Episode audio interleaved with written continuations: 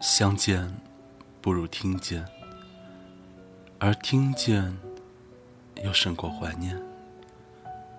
我是鬼边士，这里是邻居的耳朵有声电台，这里是鬼边士的黑白格子间，我们好久不见，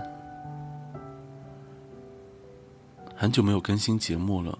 其实最主要的原因。也是因为最近这段日子一直在奔波、忙碌，为事业、为感情、为未来。还有一个原因呢，就是最近可能实在没有能够找到一些适合做节目的文章，所以正好今天晚上张嘉佳更新了一个新的睡前故事，又恰逢。很多人希望我能够再多录一些睡前故事系列，所以今晚我就录了他的这个新的故事。他没有给这个故事起一个名字，所以我用了文章结尾的最后一句话作为这期节目的故事的标题，叫做“原来我不该在这里”。相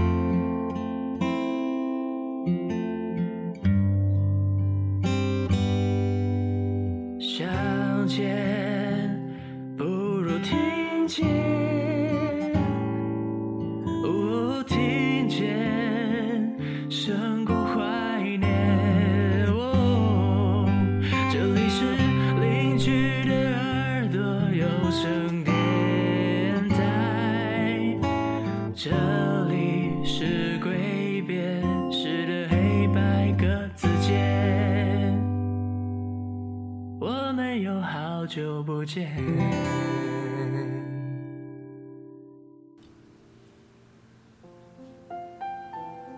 有一天，穷的裤子掉下来了，趁夜狂奔到韩牛家，请求他能够收留一下。韩牛说：“前妻在，你就回避一下。”我说：“回避可以，我是回避到厨房还是厕所？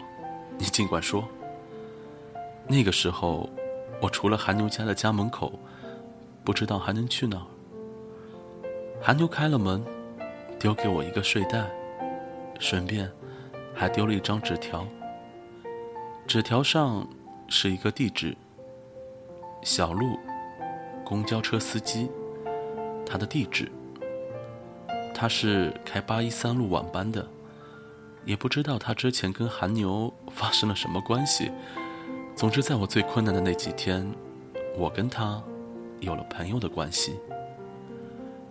当时夏天还没有到来，我跟着他上班，跟着他交班，跟着他踏着深夜的碎酒瓶和烟头回家。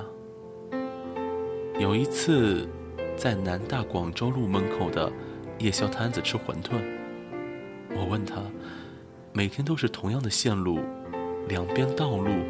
同样的树，烦不烦？凭良心讲，我在旁边玩游戏等他都等得很烦。他帮我叫了一份炒饭，说每天重复的不只是线路，还有乘客。比如啊，几位老太太总是固定的一起买菜，几个中学生放学冲上门，时间一长，他都能记住他们的脸。甚至都会知道他们的名字。偶尔有老太太生病、缺席，他会记得一个小男孩每天带酸奶给小女孩。后来，他们手牵到了一起。后来，他们不一起坐车了，故意错开班次。我问他：“你喜欢这样？”小鹿说。挺好的，下班回家睡觉，睡醒了回来上班，同样的生活，挺好的。小鹿就是我生活中遇见过最稳定的人。我打算跟他交情稳固一些，或许几年以后再坐上八幺三路，还能免费蹭一趟。几年后，轮到我收留韩牛了。韩牛说：“小鹿已经辞职了，离开他生活了二十几年的城市，远走高飞。”我绝望又震惊，像我这样的人不老实也就算了，小鹿也这么乱世风流，让我还怎么能够相信这地球是圆的？韩牛说：“本来他也奇怪，后来从小鹿同事那儿打听出了一件事儿：小鹿离职前的几个月，总有一个女孩坐的末班车。”女孩坐最后一排，从起站坐到末站。听到这儿，我一阵恐慌，连公交车司机也要发生突如其来的爱情了，而我还在玩泥巴。本来不起眼，连续这样一个星期之后，小鹿还是多情了起来。这末班车本来就没有多少人，连续几天，只有他。和这个女孩沉默着开一路，隔着几十个座位的距离。公交车哐当哐当，小路变道，等红灯。时间突然凝固在刹那，会觉得女孩坐在后面，像是在陪伴他。他有时候偷看，女孩只是望着窗外。窗外有什么？深夜的窗外，除了灯光流离，只有漆黑。小鹿越来越在意，但情况又不是他喜欢的那样。女孩上车，看都不看他一眼；女孩下车，他一句“路上小心”都会哽在喉咙。小鹿。等到了机会，女孩掏公交卡，掉了一串大钥匙。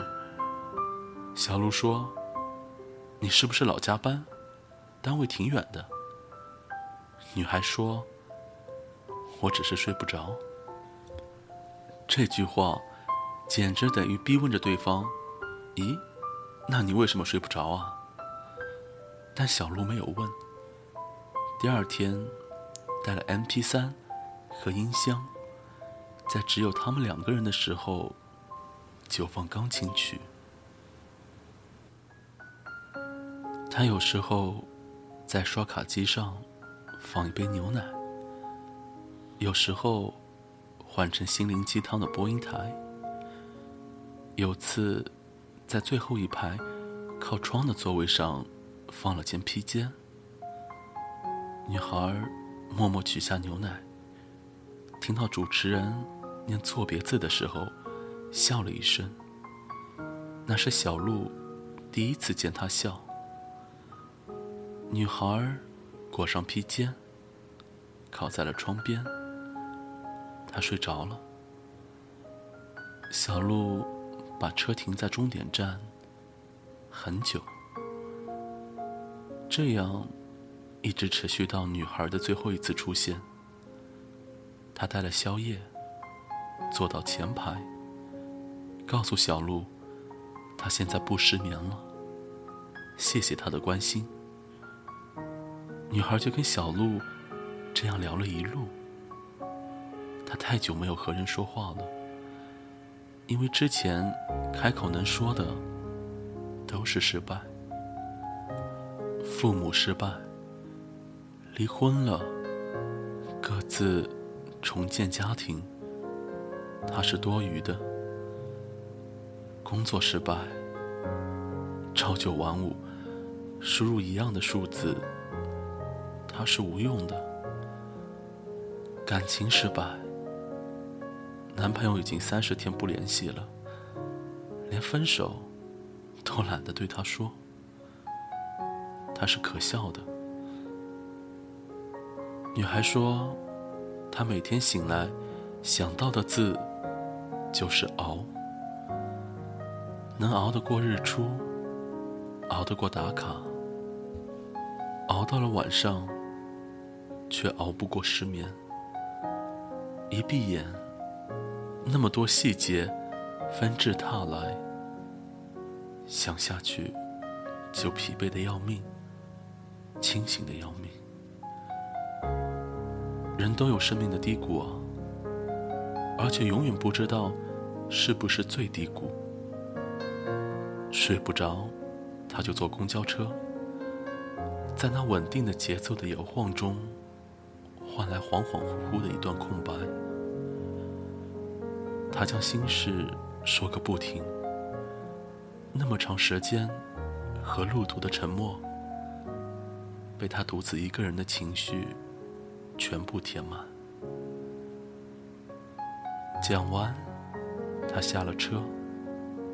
对小鹿说：“在他最脆弱的时候，有这么个人，无声的对他好，他活过来了。那么，谢谢你。我觉得索然无味，整体的感觉非常无聊。本来以为可以听到一个公交车车震的故事。我说，想想。”可以理解的，女孩又不是白娘子，给个披肩，换不来什么承诺。小鹿要是觉得这就是真爱，那就发个帖，发个微博，到处去找，远走高飞算个蛋。哦，还有啊，韩牛，我家老亲戚要来了，你回避一下。韩牛回避前，又丢给了我一个微博。小鹿的，翻他的微博，故事到这儿，总算出现了一些意义。在那一个月的公交车上，小鹿用尽了他木讷的所有的招数，倾尽了所有的温柔。在谢谢你之后，变得又不是特别心酸，又不是忧愁，而只是种简单的遗憾。他遗憾在琴键里跃动的沉默，遗憾洒出杯口的牛奶，遗憾透过车窗，只能看到同样的风景，同样的路。整段相遇的结尾，就是他说：“谢谢你。”他说：“别客气。”然后从此各自不见踪迹。然后，他把积蓄买了一辆小巴，和不同的旅游公司签约，几百张专辑随着天气情况播放。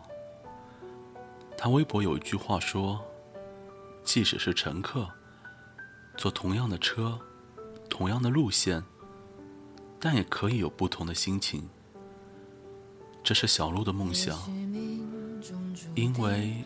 他其实不喜欢每天一样的重复，他要有自己的每一天。他不是开着车去找一个女孩，而是找到了他自己。他们并不需要在一起，但是却互相改变了对方的轨迹。在最需要的时候，有人出现了。谢谢你，即使我无法报答你，在不需要的时候，有人丢下了，别客气。原来我不该在这里。故事到这里就结束了。想到了我自己在出门旅行的时候会有个习惯。在陌生的城市，卸下了所有的行李，在宾馆，我会出门找一个离宾馆最近的公交车站，然后，然后坐上一辆有位子的公交车，漫无目的的小憩一会儿，等到感觉体力充沛了，我就会在下一站下车。看这辆车会把我带到这座陌生的城市的哪一个地方，因为对我而言，著名的旅游景点也好，知名的饭馆餐厅也好，亦或者路边的某一个小摊贩也好，在这座城市，他们对我的意义来说，都是一样的，都是新的，都会给予我曾经日复一日同样的生活里不曾出现的光彩。所以，当你在厌倦自己的生活的时候，当你在觉得自己也是在熬的时候，不如在一座陌生的城市，坐上一辆陌生的公交车，也许你就会遇到小鹿。这期节目属于白色单间，我们下次再见。